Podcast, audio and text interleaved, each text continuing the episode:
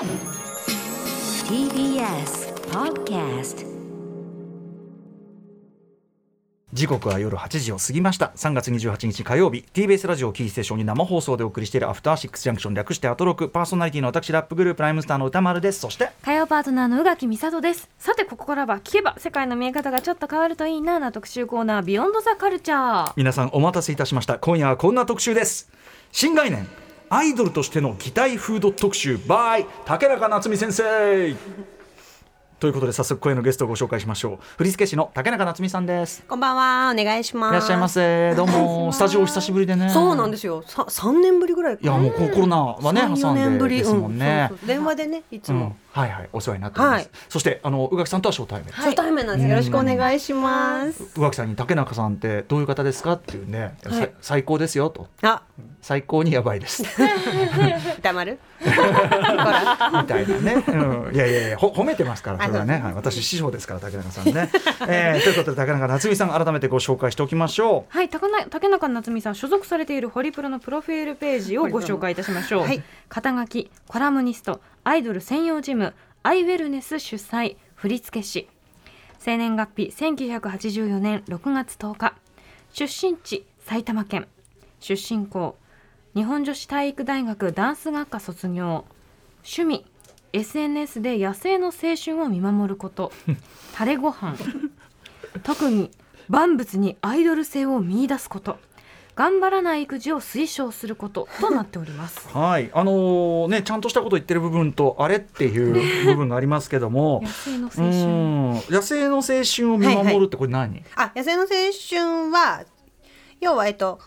うんと今流れてるリリカルスクールとはいリリスクか、のはい大好きなんですけど、うんうん。リリスクは、えっと、オフィシャルの青春ですね。オフィシャル青春。オフィシャルで提供してもらってる青春。確かに確かに、うん。まあ、見えますもんね彼の青春の姿ね。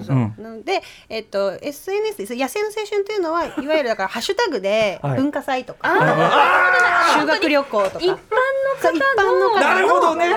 確かに。でみんなこうなんか海行った修学旅行先の海で背中合わせでこうハート作ってたりとかジャンプしてたりとか、確かにそれってさ観覧用じゃないもんね。そうそうそうそうそう。自然でそれはあるんだもんね。野生だもんね。確かに。でもあんま掘りすぎないでその本人たちが提供してくれてる範囲で確かに確かに。いやそれ掘りすぎたらまあちょっと犯罪の匂いしてくるし。けど現状でさえちょっとまあまあ。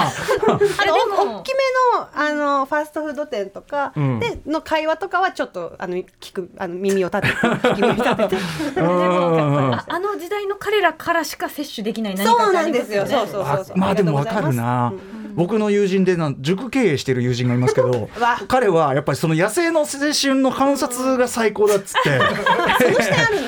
塾の先生。ね気をつけろってことですけどね、まあ、ちゃんまあちゃんと優秀なね優秀な先生ですけどね、はい。見せ越えなければね。うん、そうそうそうそうそう。あと、えっと、これですよ、俺感心しちゃったの、万物にアイドル性を見出すこと、特技。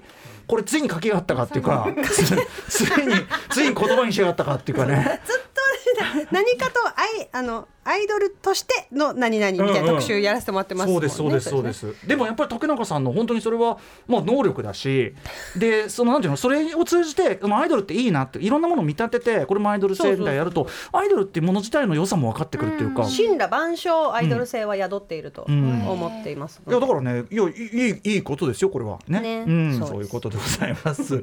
ということで、まあ、竹中さんさまざ、まなねあのアイドルの振り付けもやってこられました。もうさまざまもねいろいろ上げてるのも切れない。でここのとこ、結構あの真面目な感じの特集ご著書もね。有意義な、ね、特集をねずっとさせてもらったんですよね、はい、特にアイドル保健体育非常に大事なお話されてたと思います。それの流れでそのあのアイウェルネスもあるわけですもんね。はいはいアイドル専用チーム今日も今やってきました、あ、お疲れ様です、はい。ありがとうございます。まあ、お忙しい中なんですが。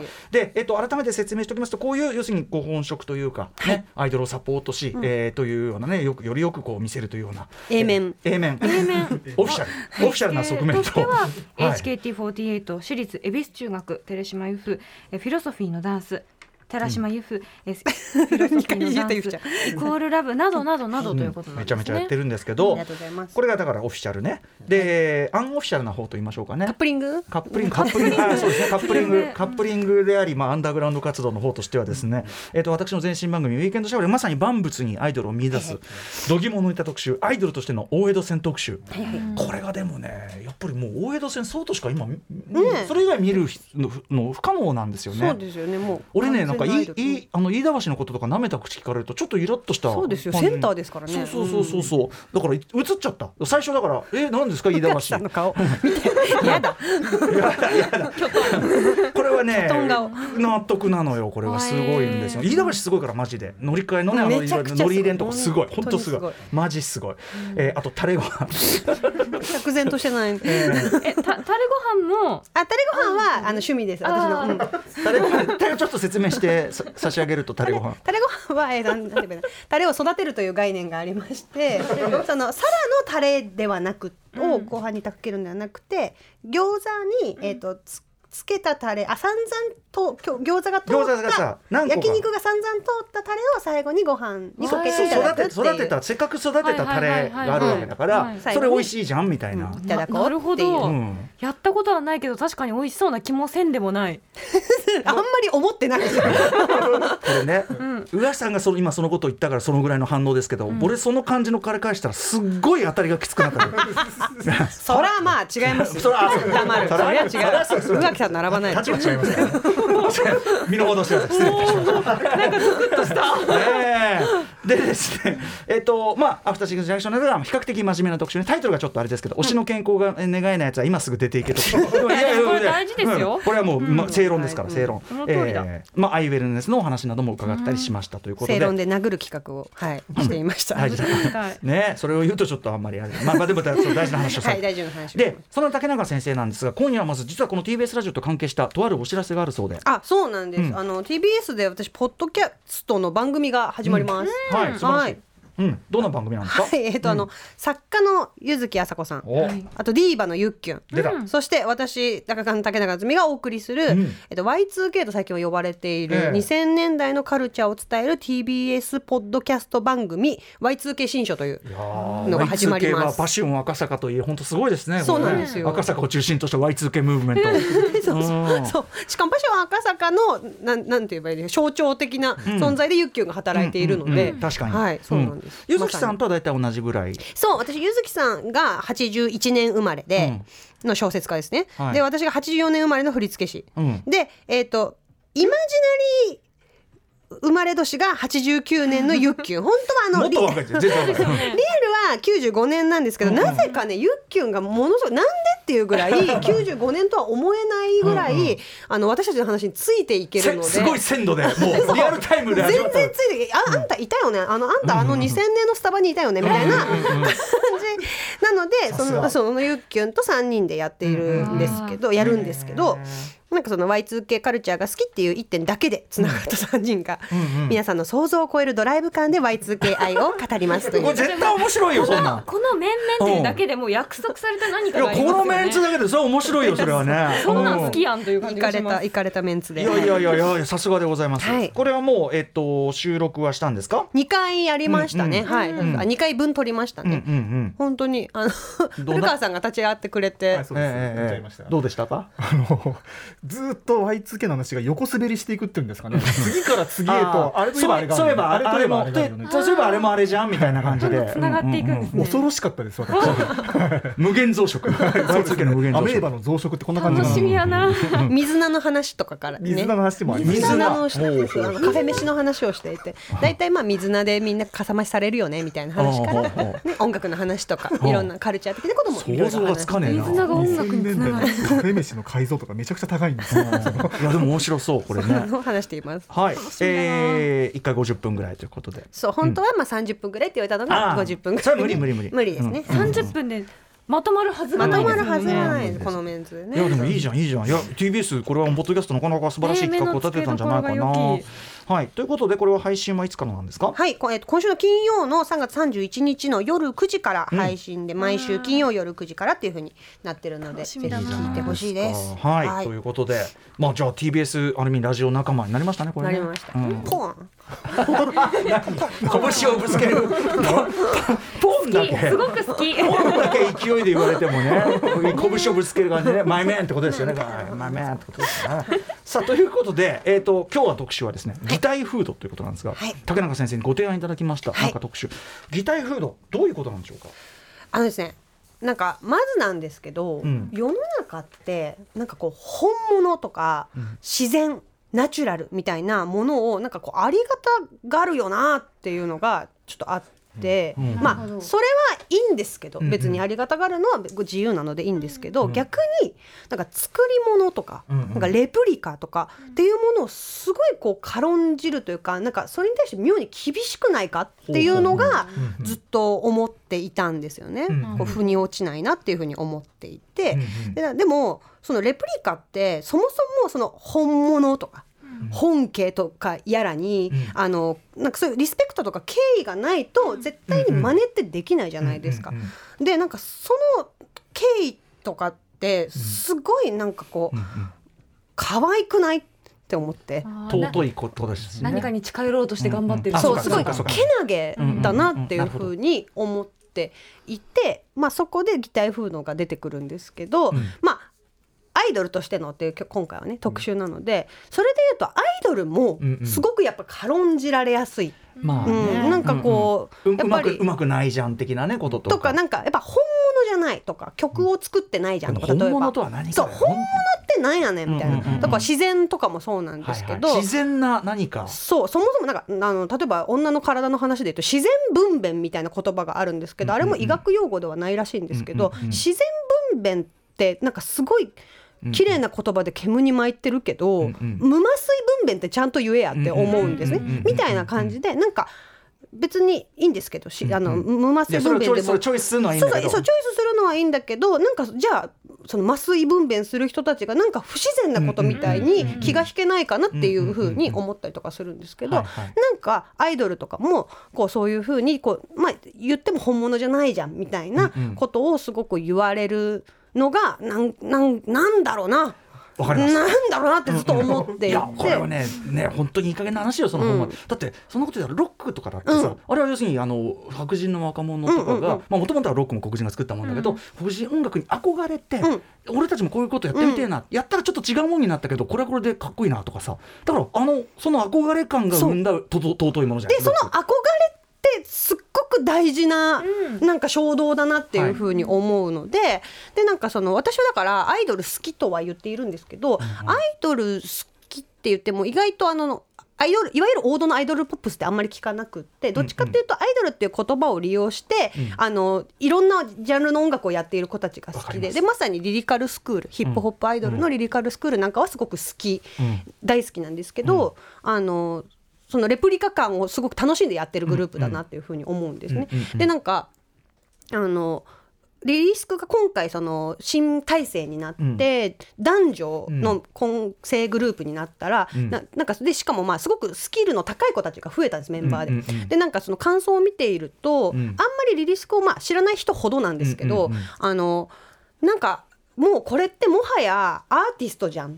て言うんですよ、うん。大体。うん。なんかでまあリリスクだけじゃなくても、うんうん。まあなんかその、近年はね。そうなんかスキルの高曲書く人だっているしさ。そうそう、ん。なんかなんかスキルの高いアイドルのことを褒め言葉のつもりでもうアイドルじゃないじゃん。ももはやアーティストじゃんっていうのあれ何？あれ全然褒め言葉じゃない、うんうんっていうふうに私はすごい思っていて、はい。でなんかこうそれってそうその言葉が発生した時点であのアイドルへの敬意がなくなってる感じがすごく、アイドルよりアーティストが上って言っちゃってるから、要するにあのお前ら結構本物っぽくなってきたじゃんみってたいうことじゃないですか。そうそれがななんかアイドル好きとしてはやっぱりそこがちょっとこうなんかあんまり納得できないなっていうふうに思っている。でそこでだからギターフードもそうですよね。うん。あのギターフードおもやっぱり本家にあのすごくリスペクトがあるから、あのこうそういう形をとって今あのいろいろあるんですけど、やっぱなんか偽物って言われたりとか、うんうんうん特にまあビーガンとか、まあ、ビーガンはその思想も入ってくるからちょっと難しいところはあるんですけど、なんかその。ビーガンってこうちょっとこうビ今ピースを折っているんですけど、うんうん。なんかビーガンって、うん、みたいな感じでちょっと皮肉られやすいところあるじゃないですか、うんうんなんかなんか肉、肉肉食えみたいなやつ食べたいんだったら肉食えばいいじゃんみたいなことを言う人とか結構いるじゃないですか。だけどなんかまあいろいろそういうその思想どどこはいろいろ置いといたにしても、うんうん。でも肉に似せようとしてるチーズに似せようとしてる卵に似せようとしてるって、うん。めちゃくちゃ可愛くない？そもそもっていう ことを言いに来ました。なるほど。だしさそのそういうものってさその元の良さを研究し尽くしてるからさその良さがさ実はめちゃくちゃ凝縮されてたりしますよね。そうそうそうそう、ね。研究の結果だから、すごいけなげだし愛しいなっていうふうに思います。わかりますよ。竹中さん分かってしまいますよ。ほらね。もちろんアイドルも好きだし、僕はよく言うニューウェーブのかっこよさってアイドルに近いみたいな、うんうんだからそういうちょっと寝泣き仕草だったりちょっと偽物感があるからこそ可愛いし、なんならそのすごく良さを分かってる、うんブルーアイドソウルみたいなものもいいんですけけど、まあ日本語ラップだってそうかもしれないしね、だからわ分かります。分かってしまいます。ほらね。ほらこっちに来たよ。ただね問題は今日はその擬態フード数々をね、こう、まあ、竹中先生まずははいはい。これこれいいじゃんって感じでプレゼンしていただき、であのメールもいただくんです、ん。ででも竹中さんの中にちょっと擬態フードの中にも結構明確な一線があるとお聞きしてまして、そうでしょうねねうんうん。これが竹中さんのポイントなんですよね、俺がうっかり今のところ話合ってますけど、あじゃあこれねこういうことですよね。いやそれ歌ちゃん違うなみたいな。そうか NG のはい。もうあるってことですかまあ NG とそうですね。ダウトって言いますダウト。言います。判断します。ダウト、まあちょっとそこはさ探りましょう。お互いお互いね探り合いながら歩み寄ってみましょう。うんそうしましょう。ということで竹中夏美先生が愛してやまない、えー、推し擬態フードについてお知らせなど解説していただきます。宇垣さん大丈夫？楽しみ。After Six Junction. 時刻は8時17分。生放送でお送りしています。アフターシックスジャンクション。この時間は新概念アイドルとしての擬態フード特集をお送りしています。ゲストは振付師の竹中夏美さんです。引き続きよろしくお願いします。お願いします。さあということで、えー、竹中さんが愛してやまない推し擬態フードの数々をここからご紹介いただきたいと思います、まあちょっとまだ概念をね把握してない人もいると思いますんで、た例えを例を、うん。はい。ぜひお願いします。例1がうん。えっと蜜柑から出ている、うん。えっとうな重納豆と濃厚焼肉タレで食べるうまい極小粒納豆。長いなえー、私これどっちも食べたことあるどどのあありますありますありますえちょっと待ってえっと納豆なのねつまりね納豆です納豆ですうんちょっとポイントを見これは本当えごもう一回ご飯に合う濃厚焼肉タレで食べるうまい極し極小粒納豆。最後に至ってあ納豆かってわかるみたいな。納豆。で最後ちっちゃくちっちゃく本品にお肉は入っておりますって書いて。あるでしかもなんかジャケがまあいろいろあるあったんですけど、うんうん。あのなんかそのなんかの一個のバージョンで「もはや焼肉」って書いてあるんですどさくさに紛れて。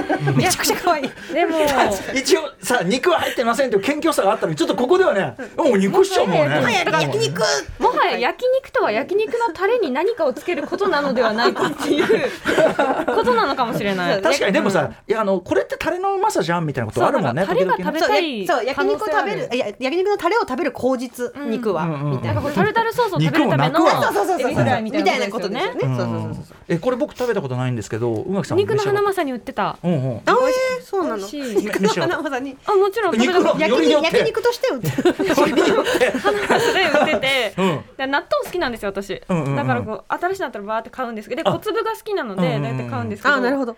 美味しい普通にだって焼肉のタレだから。まあね、うん。その絡めてあるのが焼肉のタレ。でもその肉感ってあるんですか？肉感はなまあいないです。なだったらもはや焼肉ではない。焼肉のタレ味です。これこれそうだからその焼肉という料理であってや肉っていうのことを言ってるんじゃないんだもんね。だからそのタレで納豆食べたらうまいやろっていうこと。をうんいやでも、うん。うな重もそう。でしかもううなうな重うなぎやのタレ味じゃなくてこっちに関してはうな重。っ てそう確かに。書いてある。大きく。でちっちゃく納豆って書いてあるけど。うな重ってだだっね。っててジャケジャケがもう本当うな重しか載ってなくて、ね。これしかも結構さがっつりうなぎの美味しそうな写真載ってて。まださ焼肉のタレの方はちゃんとちょっとだけつくちょっとそうそう。見切れて納豆が映ってるけど。ちょっとさそうよ。見切りの納豆入ってるけどさこっち うなぎしかこれ5回招くって。うな重はもう完全にそのうな重しか乗ってないしかもちょっとなんかこうネイビーベースのちょっと高級高級感ある。感じここれはだからまあ納豆って書いてはあるけど、ん。なかなかね誤解ましかねない感じだけどまあでも美味しいし。あとなんかその公式のホームページには中身はもちろんのことパッケージデザインもうな重らしさを全開にしているので今夜はうな重だとノリノリで楽しむもよし。納豆がうな重なわけないでしょ？と突っ込みながら 楽しむもよちゃんとしですツッコミの余地もあれなんだ。土曜の牛の日の脇役としてぜひ一度お試しくださいって。すごいなんかいろいろ自覚的なそうなんだね。運営が自覚的なんですそうか確信犯かこれ。両方とも私このな生姜焼きタレも食べたことあります。あすごい。私生姜焼きたら知らなかったんいやです肉のハナマサに売ってます。肉として生姜焼きとして売ってる。ただハナマサで基本的に買い物してるんで美美味しかった。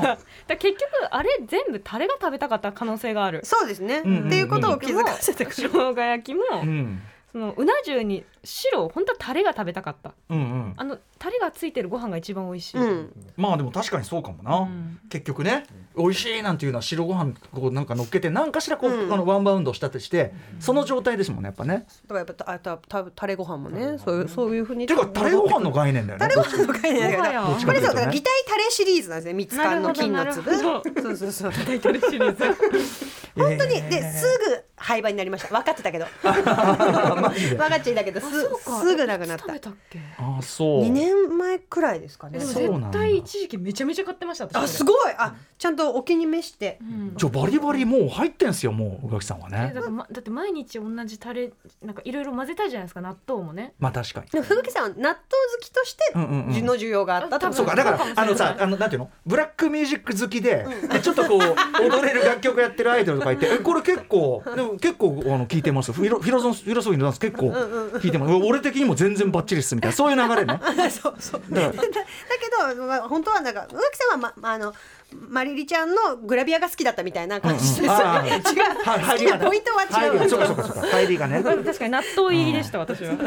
いやでも知らなかったわ。ここまで蜜缶の推しやいやすごいすごいね。なんかどさくさ感があってすごく好き可愛いな。おこおこがましい。おこがましく美味しいちょちょっとさちょっと調子に乗っちゃった。そうそうそうそう、ね。そういうところがでもなんか可愛いなっていう。確かに確かに確かに。この姿勢いいですよね。うんそう。でその姿勢っていう意味で言うと、うんうんこの金鉄から出ている、うん。ほぼカニっていう知ってます？カニカマなんですけど。カニカマですよね。そうカニカマがまあぎキングオブ擬態フードではあると思うんですけども、いにしえの擬態フードじゃないですか。でもこれ見た目もあれ？いやほぼカニはマジでほぼカニで、えー、かっこカニではありません。のカニ肉。そうちっちゃくね。ちっちゃくかっこカニではありませんっていうふうには書いてあるんだけどでもまあほぼカニっていうふうに書いてあるうん。ってえー。なんかこの広告もあれですね。やばい。ほぼかほぼ以外かって言ってローランド他に部品ローランド数でカさんじゃないんだニがこう戦ってるみたいな。俺か俺以外みたいな。ゴジラ VS メカゴジラみたいな感じで、うん。そうなってるんです。だかあの金鉄は他にも私知らなかったんですけど、ほぼホタテ、ほぼタラバ、あと過去にはほぼカキフライ、ほぼウナギ、すごいほぼカニ、ほぼイクラ。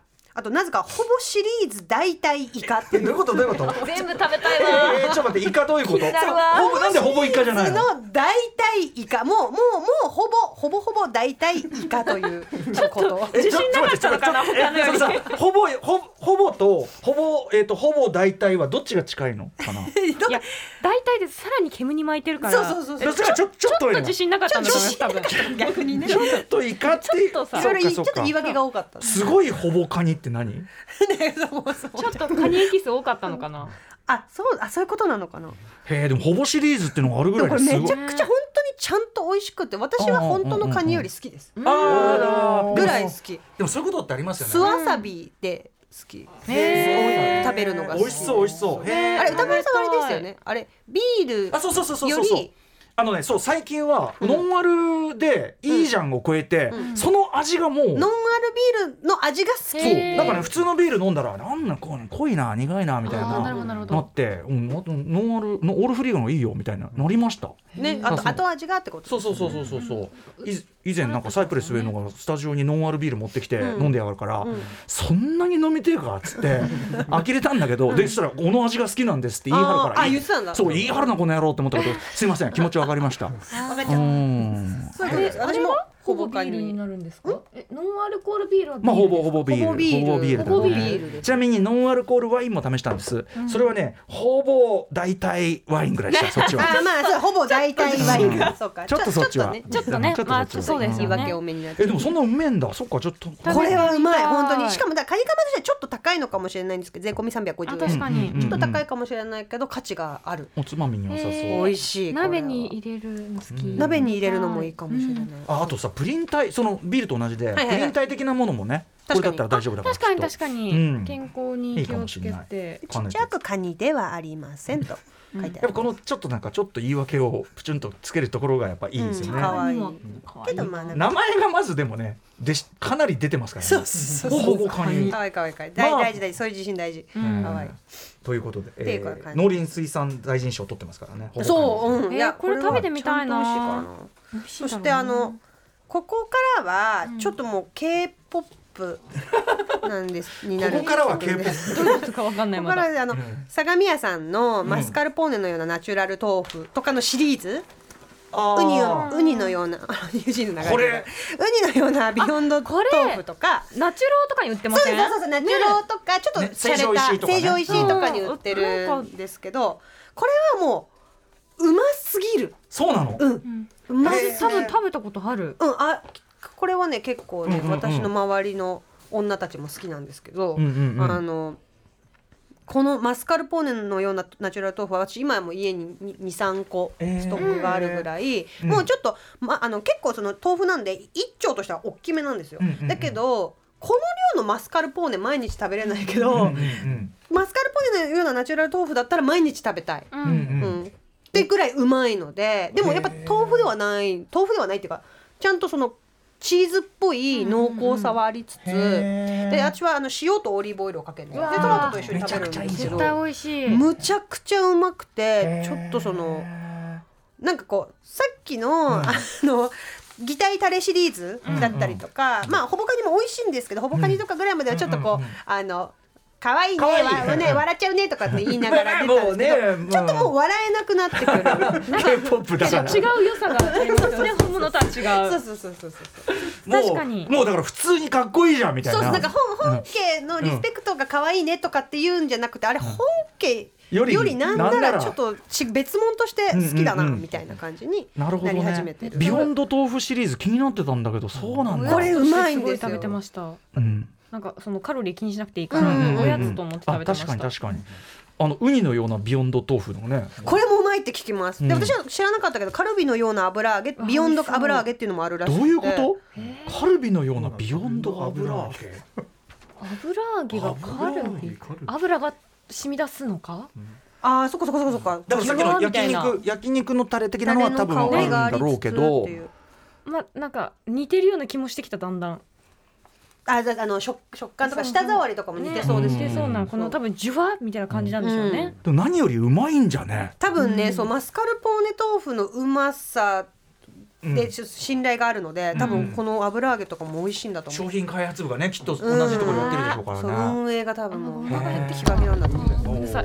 相模屋これちょっと気になってたけどあそうなの食べてみよう。食べてみてください。はいあとこれはあの私的にはパフュームPerfume。ほうほうほう。ですすごい。いろんなこと。をあの代々木八幡とまあ代々木公園のあ間ぐらいにある The Nuts Exchange というビーガンのカフェ。あ知ってます知ってます。あ本当ですか？うん。うんうんうんこれあのあれなんですよ。私はあのとお友達の元バニラビーンズの、えっ、とリサちゃんがですね。はい。あのそうリチャコちゃんが業務委託であの、運営を任されて今ちょっと産休に入って産休,、に入ってるんですけど、うんうんうんあの彼女がまあほぼ店長みたいな感じでずーっと、ま回していてあのあれなんですよね。オーナーはちなみに湘南の風の若旦那さんと。そうなんです DJ の大沢慎一さんが。若旦那よくあったもんな道端で。そっかそっかそういうことか。そうです。よ代々木の、んうん。ところでやってらっしゃるんですけどあのここの、うん。えっとねエッグマフィンではなくって多分、うんエコにかけてんのかな？エッグマフィンって言うんですけど、あそれは宇垣さん食べてないですか？いつも目の前を通ってなんかうん。おしゃれやな、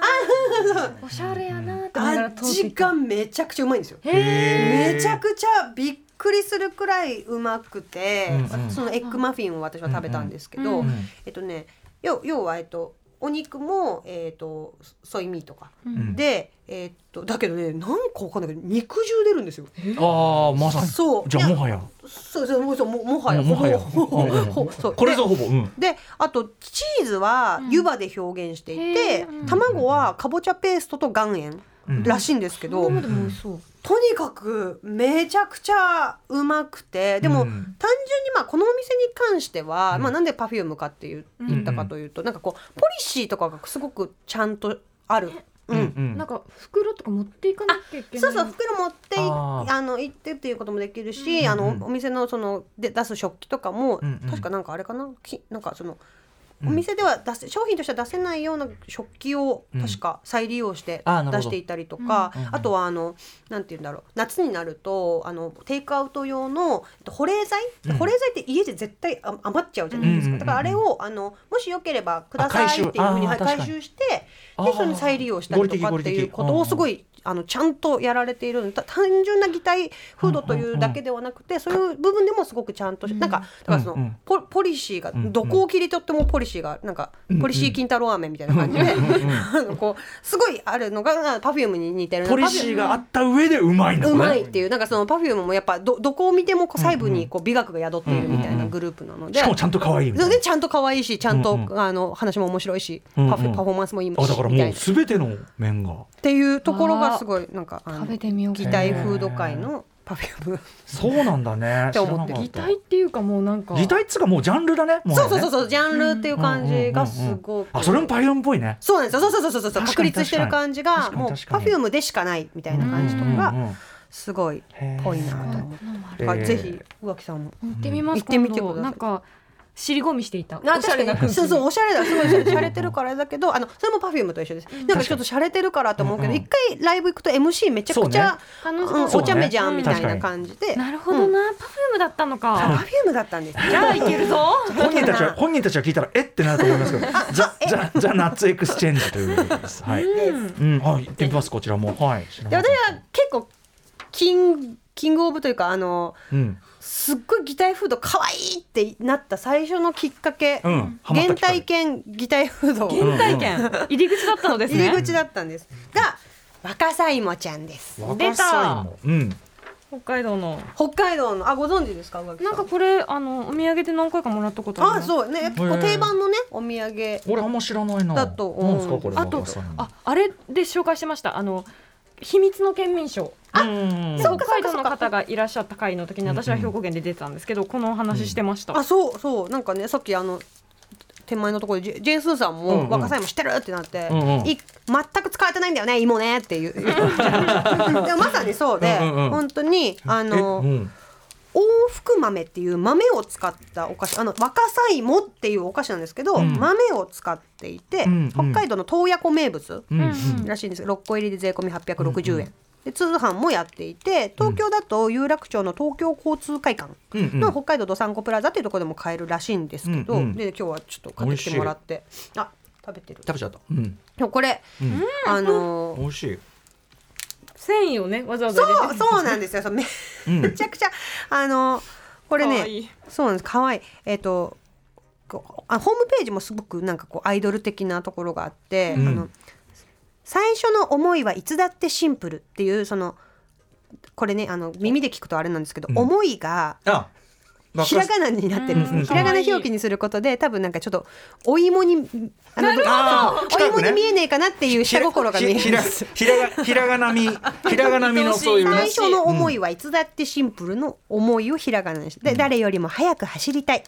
鳥のように空を飛びたい。外から地球を見てみたい。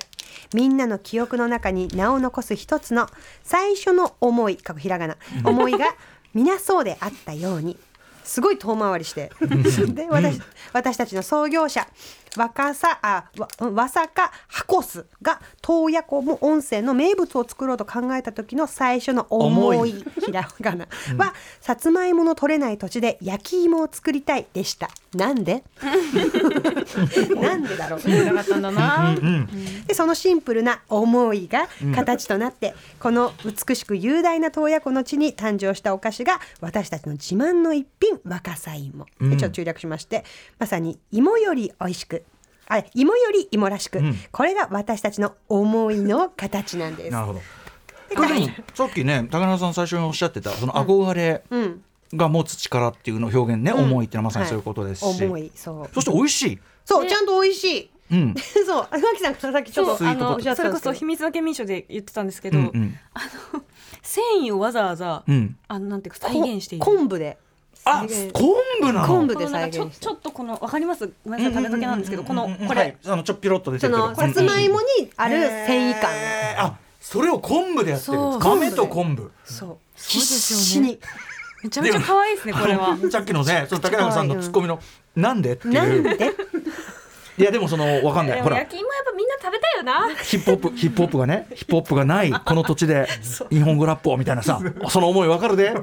なんでとか無理とか言われながらねいやでもやりたいんよ。この土地でやりたいんよ。だって芋は絶対あるやんって思うのに、うん。北海道ですから、うん。でも焼き芋はなかった。さつまいもはなかったんじゃがいもは強いけどうんね、そううん。う。んうんそうそうなんだでもまあそもそも北海道ってその名産品多いじゃないですか、別に焼き芋にこだわらなくても。参入ね。そうそうそう。参入。海鮮とかも強いし、いくらでもあるのにどうしても焼き芋が作りたかったんだに日本アニメとかあるじゃないですか。みたいなこと言われてもいやラップやりたいんです。そうそうそういやラップやでもでもうま美味しいラップできると思うんです。この国ならではこのこの土地ならではの美味しいラップできると思うんですそういうそういうで 昆布とかで繊維にそうそうそう。表すんでそう。でまたちょっとそのそうなんです。そうそう。あのこの土地で作ると違う感じになると思うんでみたいな。美味しいよね。でもなんかあのやっぱりこれ独自の味っていうか美味しいよ俺これ、うん。美味しいは美味しいそう。美味しいさつまいもかって言われると違うけど違うそこもいいんですよね。うん。いや結局違うもん。結局違うもんになるからいいの。それはね。そうそう。もう可愛い違うけど、おめっちゃ美味しいねでもこの思いのメッセージはささっきの竹中さんおっしゃってた、本当にアイドルイズムのもうなんかそう。もうマニフェストだよね。マニフェスト。そうそうそうそうそう、うん。そうです。だから私もこれこれ確か本当にお土産とかでもらって、うん。そのついてるじゃないですか、うんそういうパパンフレット的なちっちゃいやつが、はい。あれでこの文章を読んで、うん痛く感動して、うん。めちゃくちゃ可愛いんじゃないかな このジャンルっていうふうに気づいたうん。確かに。きっかけですね。い。やー僕初めて食べたけどいや結構好きよこの味そのものも、うん美味しい。これ結構好きよってなるところもなんかそのけ結果その本家とは違ってもうん。好きよってなるところもちょっとアイドル的ですよね。確かに確かに、うん。まあヘルシーでしょうしね、うん。赤さ芋か。へヘルシーははまあどヘルシーまあはそうかそうか。まあ糖質は糖まあ質でしょうけど芋あーそうと芋も豆もそんなそうかそう。あでもほら そうか。だって焼き芋ってさ、うん。その焼かなきゃいけないじゃん、うんうんうん。でも焼かなくて食べられるから、でもすっごいもう昆布で繊維表してるから逆にそこが愛おしいですよね、うん。でも昆布はいいんじゃない？昆布は。そう。あここで昆布なら取れますみたいうな、ん。入れたんや。なるほどねかわい。いだってそんなの言われないとわからないところなのに。確かに。あと別に頼んでないし、うん。こっちは。でもそのそこまでやっぱ思い入れなかった。その思いといそううそうそう。お芋であり思いという。そう。思い。そういう思いがうん形になりました。なるほど。確かに。赤さ芋。そういうことだったこれは確かにそうでベストオブです。ねたまんない、うん、愛おしい愛おしい。アイドルっぽいですね確かにね。そう。はいはいはいさあ、はい。といったあたりでですね高中先生、はい。あの今回のその特集を発表したらですねリスナーからもちょいちょい そう。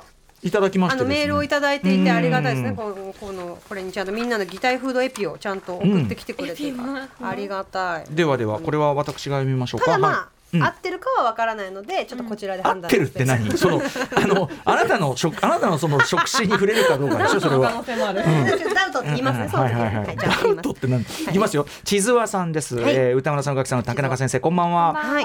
勉強不足の私はいまいち擬態フードというものがあを認識できていないのですが、えー駄菓子のココアシガレットは擬態フードに当てはまりますか？ダウト。あ ダウトなんだ。ちょっとちゃんちゃんとちゃんと聞いてよ。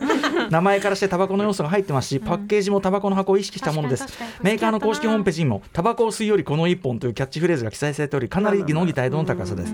目指しているのはタバコというものの大人っぽさとココアシガレットが持つ本来の甘さのギャップアイドル性につながっているのではないでしょうかということですが、まあ惜しいかな惜しいけど、うんココアシガレットは多分本当にタバコにはなりたがってるわけじゃないっていうのは私は知っているのでどういうことですか多分おかまあお今まで私があげた子たちに比べて、ココアシガレットは多分本当の本当にタバコになろうとは思ってない、確かに火つけるわけじゃないし。そう。ででそうそうそうそもそもそう、うん。だからまあうーん三角。三角。なんかその、だからラップ風だけど韻は踏んでねえなみたいな、ね。まあ本当に別にラップやろうとは本当には思ってないから別にいいですよ。全然ココアシガレットはそれはそれで全然いいんだけどうんうんうん擬態フードかって言われるとまあちょっとそうか。ハンダウちょっとリスペクトがね、ちょっとね、うん。あるかもしれない。子供子供用、ん。じゃないですか、そのラインでいくとそのシャンメリーとか。はいはい。子ど子供ビールとか。あまあ確かにな。それで言うとでも子供視点で言うと嬉しかったですもんね、うん。大人のみんなと一緒なもの飲めるみみたいな、そうかそうか。だから子供が嬉しいものっていうジャンル。あなるほど。違った。違いました。はい。子供が嬉しいも子供のが嬉でもさしいもの子供のの子供の大人の擬態でもあるんじゃないですか？確かにね。ちょっと子供そのまあ確かにね。うんそういう意味で言うとだから子供が嬉しいそもののそのだからそのその様子の 子供のその擬態大人の様子は、まあ可愛いっていうかね、うん可愛いな。だから子供が嬉しいもの。擬態フードではありません。次行きましょう。なんだよ。えーっ違うかった？前世は黒猫さんです。毎週楽しく拝聴してます。ありがとうございます。えー、当地新潟では桃太郎というアイスキャンディーがあります。子供の頃にはすでにありましたので半世紀ほどの歴史があります。商品名に桃がついていますが味はいちご味です。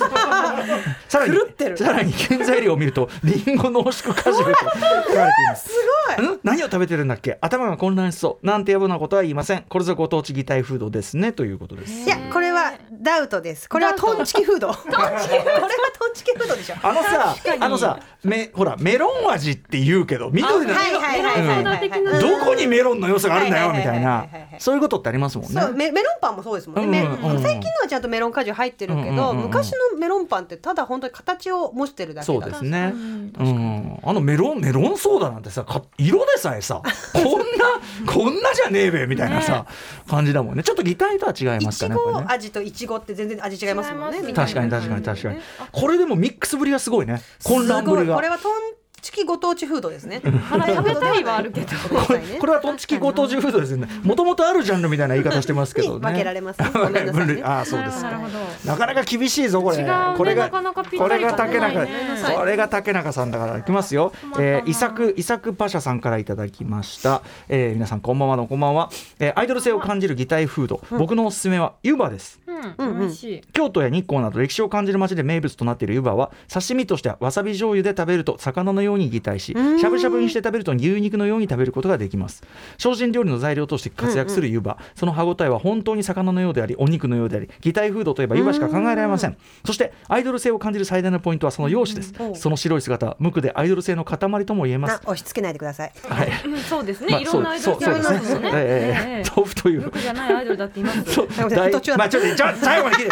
大 大メジャーな食材の陰でけなげに擬態フードとして活躍する姿を押さざるを得ないけなげさがありもし優勝を決められない場合がありませんなるほど。これは？ダウトです。あのこれはえなんでかというとやっぱ湯葉側が湯葉ちゃん側が別になりたいか魚になりたがっているかうんね。だって若さ芋と比べてみてください。確かにね。確かに。思いがあるか。思いない。そう思いがない。こちらが見出している。あくまでその豆腐の系のジャンルとしてね、ん。いるわけですもんね本人はね。伊作パシャさんが見出している、だからそういう意味で言うとだから私側ですよね。そのアイドルでないものにアイドル性を見出すみたいなことだから、私わ私私。こちら側。何何何。その話をしてたんじゃないの？こちら側。あれ？あれあれ？だってさマスカルポーネのようなナチュラル豆腐はかなり近い線じゃないのだってでもあれはめちゃくちゃマスカルポーネの味しますからね。なりたがっている。あそうかそうか。思いがある。うちそうか。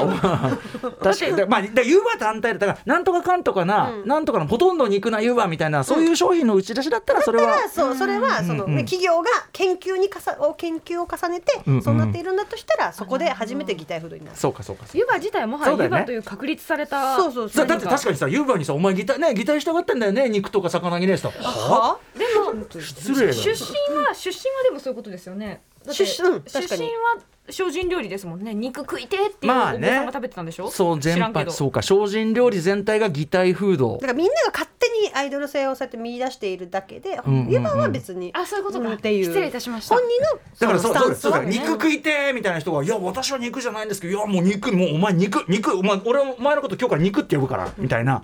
そういうことですもんね。でもそれで言うとあのほら肉の名前問題はあれは？肉の名前問題？ボタン鍋とか。あー。はいはいはいはいはい。あれはぎ擬態？擬態？嘘か。うか。あれ欺瞞フード欺瞞か。あありあるじゃないですか、フードじゃない。フードは欺瞞してないよ欺瞞食文化。い読み方がね、うん。間違えました。ごめんなさい、うんややこしい。皆さん意外とねわかりました？これ竹中先生甘くないんだよこれね。ごめんなさいね。南向きの鳩さんです、えー。歌丸さん宇垣総裁竹中先生こんばんは。私のアイドルとしての擬態フードはたい焼きです、あーダウトです。違った。ごめんなさいね。すいませんね聞きましょう。はいすみません一応ね、高高級魚のタイを模した食べ物でありながら、全くタイの味を追求していない潔さがあります。もうだいぶ皆さん分かってきたと思いますよね。味を近づけることを諦めて形だけ近づけて何としてもタイの雰囲気を味わいたいという考案者の情熱を感じますたい焼きを生み出し違うと思うけどな。たい焼きを生み出したことにより高級魚のタイを安価で買えるようになりおやつとして気軽に食べられるように。そんな風にたい焼き食ってる人いるか。最大の魅力はたい焼きにはたい焼きには骨がないことです。えータイの骨は硬くて喉に刺さって死ぬという恐ろしい話を聞いたことがあります。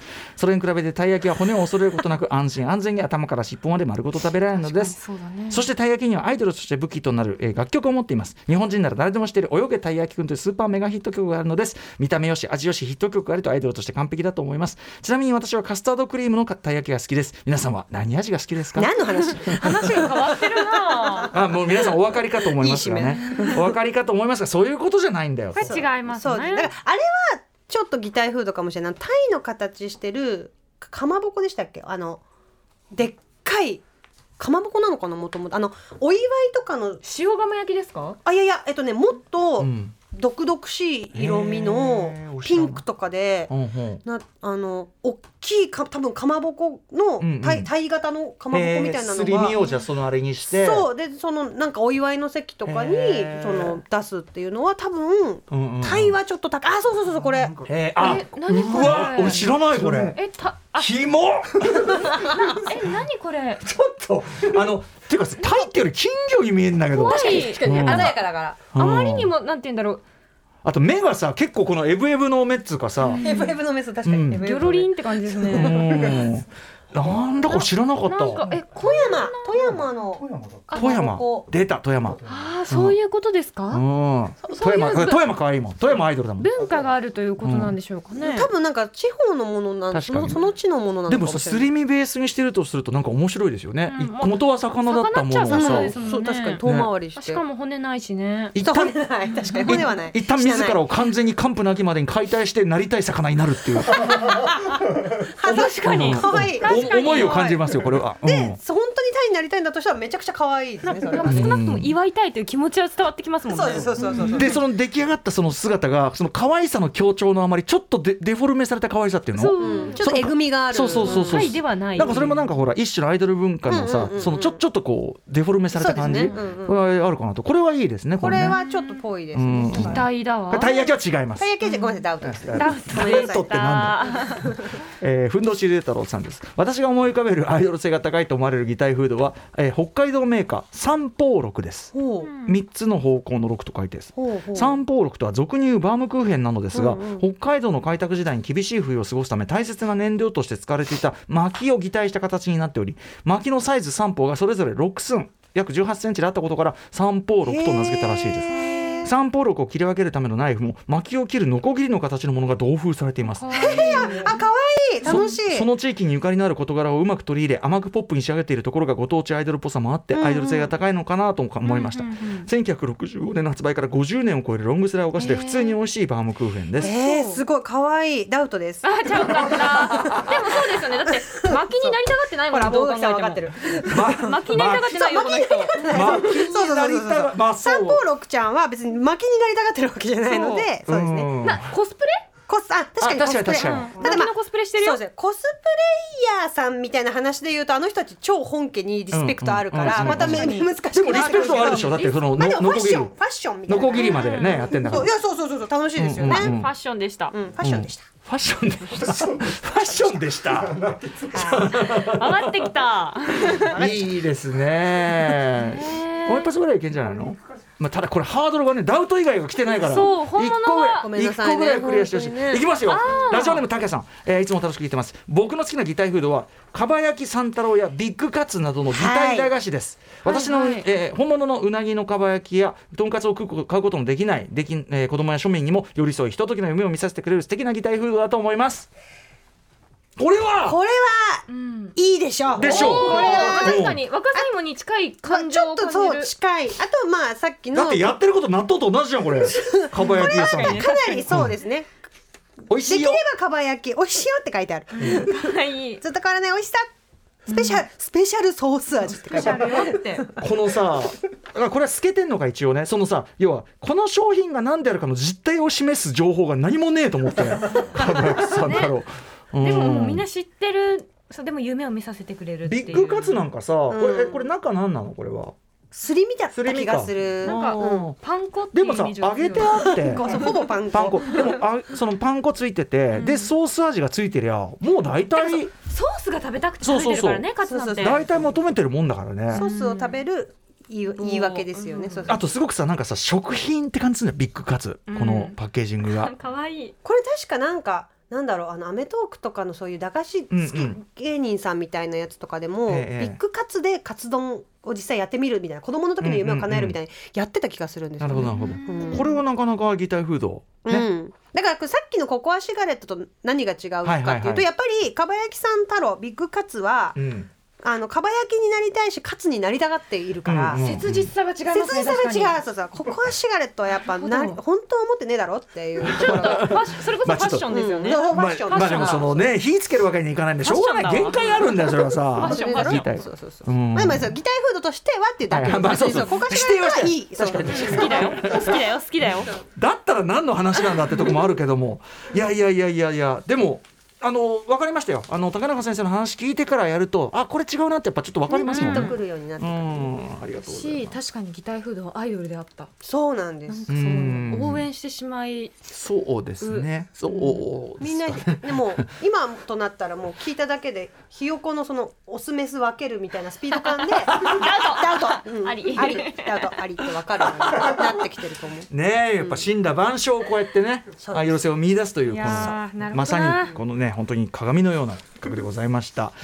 竹中さんから最後にお知らせ事などありますでしょうか？どこどこだっけ？あそうだ。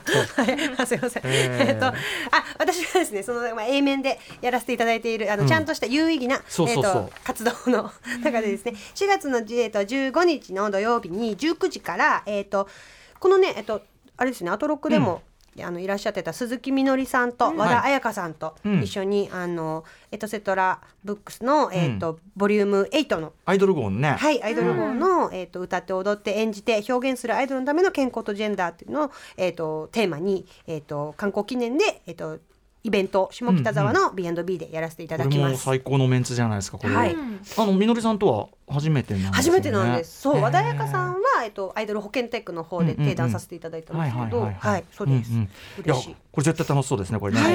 なので、これ配信とかはないんですかねこれはね。配信あります。ある。うんお配信もあるし、えっと、お店の方にも来ていただけるので、ぜひ。そうですよね4月10日、えー、4月15日4月15日土曜夜7時からでした。そしてあとポッドキャストですよね。はい、でポッドキャストの、えっと、配信日と同じ3月31日の、えっと、深夜24時24分から25時24分までで、えっと、ちょっと関西ローカルになってしまうんですけど ABC 朝日放送の、えっと、系列で「明日の楽子さん」という番組にこちらもあの、まあ、A 面ですね。あの ちゃんと女性の健康についてっていうことを生きやすさをみたいな話をあのしていまして関西ローカルではあるんですが放送後に TVer とかギャオでも見れるみたいなので、ぜひ見てください。まあ、ということであのもちろん A 面の方の活動でもこの番組もお待ちしておりますし、あの引き続きなんていうんですかね、ええ、カカップリングの方もよろしく、はい。次のカップリングはどのような？えっと、薄切り特集をさせていただければなと思っているんです。例えばどういったものを？えっと、もう、何でも、何でも薄切りにすれば。やっぱり薄切りにしたらうまくないっていう話これね。あのサムギョプサルの肉薄切りにしたやつが、この赤坂ぬるんじってとこあってこれめっちゃうまいんですよ、あうまそう。これありでしょ？アボカドとかも、そうそうそう。よかった。合ってた。Junction.